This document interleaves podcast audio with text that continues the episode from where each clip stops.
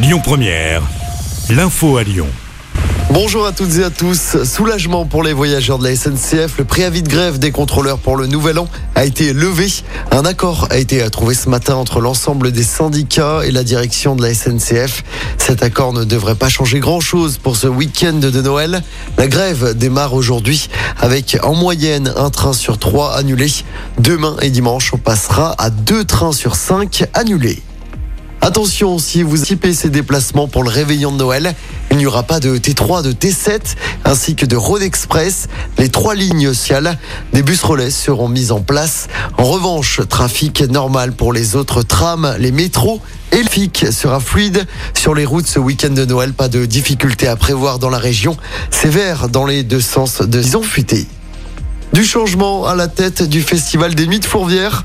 Dominique Delorme en poste depuis 2003. Vincent Anglade ont été choisis par Bruno Bernard, le président de la métropole.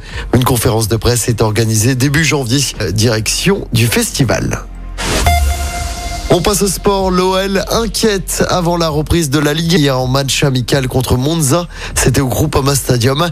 Mais surtout, mauvaise nouvelle. Malo Gusto et Enrique, les deux latéraux pourraient manquer la reprise de la Ligue 1, prévue mercredi prochain sur la pelouse de Brest.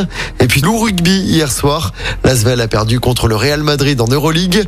De son côté, le Loup s'est incliné sur la peleusième journée de top.